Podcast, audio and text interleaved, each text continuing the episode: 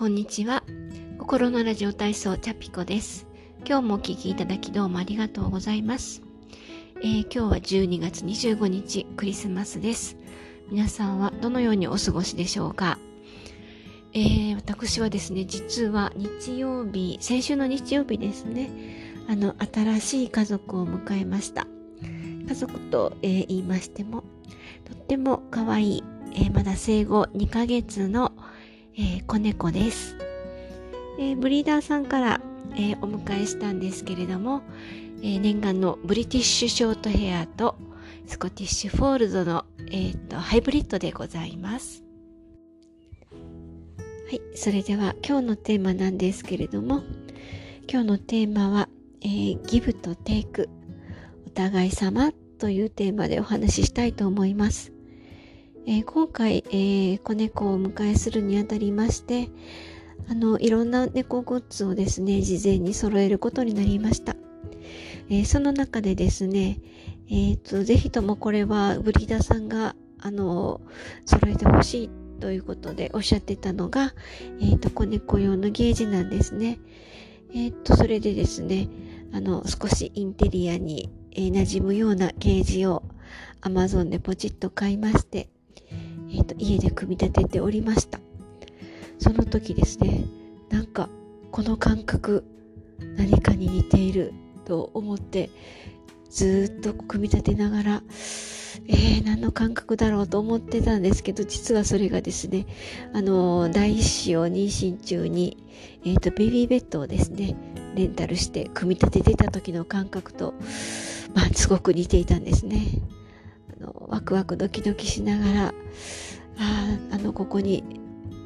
猫ちゃんが入るんだあここに我が子が眠るんだというその感覚がですね、えーと、オーバーラップしてとても不思議な気持ちになりました。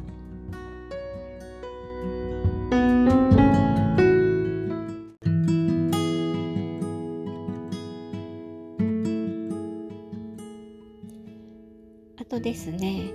えっ、と、子猫ちゃんですね、えっ、と、受け渡しの当日、えブリーダーさんからいろんな説明を受けた中にですね、えっ、と、子猫ちゃん新しい環境に入って、それがストレスで下痢をしてしまう子がいますということをお伺いしていました。まあ、あらかじめ、えー、成長剤と下剤はいただいてたんですけれども、やっぱりですね、下痢になってしまいまして、えー、日曜日のですね夜、えー、少しちょっとあの、まあ、車で移動したというのもあって、えー、戻して下痢をしてあもうそれを見た途端ですねもう心はざわめざざわざわざわざわしてしまって、えその夜はちょっと眠れませんでした。次の日ですねブリダーさんにご連絡をしてどうしましょうということでご相談したら、えー、ペットのね保険に入ってえー、1ヶ月ですね、無料のペット保険に入っているので、えー、心配でしたら躊躇なく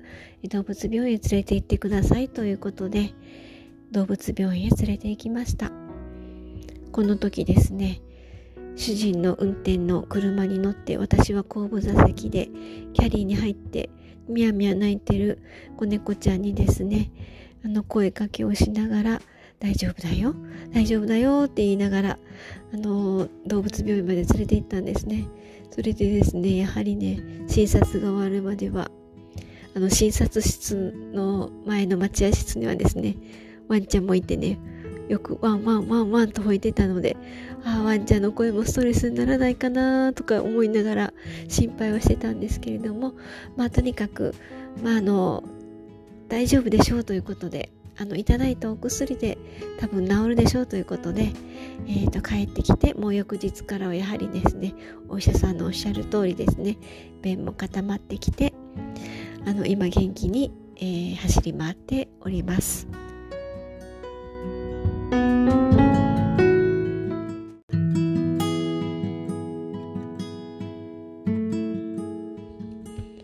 小さい赤ちゃんも、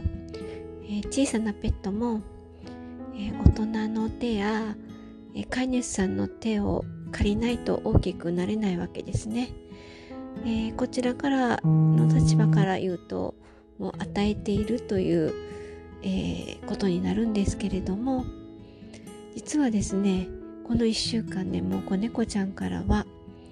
えー、たくさんのものを私たちも与えてもらっていますそうですね。あの2人でですねもう夫婦2人で暮らすようになって特段ですねあの大きな笑い声が上がることもなく淡々と生活していたんですけれども子猫ちゃんが来たことによってですね私が子猫ちゃんにかける赤ちゃん言葉とか子猫ちゃんの仕草や走り回る姿食べる姿を見るにつけですね。もう家中がですねもう暖かい空気ですごく充満してるんですね。想像はしていたんですけれどもその想像の何倍も、えー、大きな幸せがお家にやってきたという感じで与えてばかりいる存在でなく、えー、私たちも与えられていたというお話です。最後に余談になるんですけれども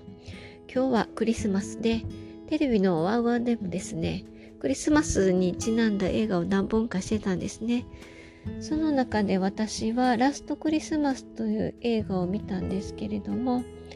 あの2019年に公開された当時私ちょっと映画館では見そびれてたんです今日見たんですけれどもまああのロマンチックラブコメディということで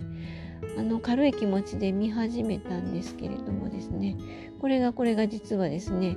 すごくねあの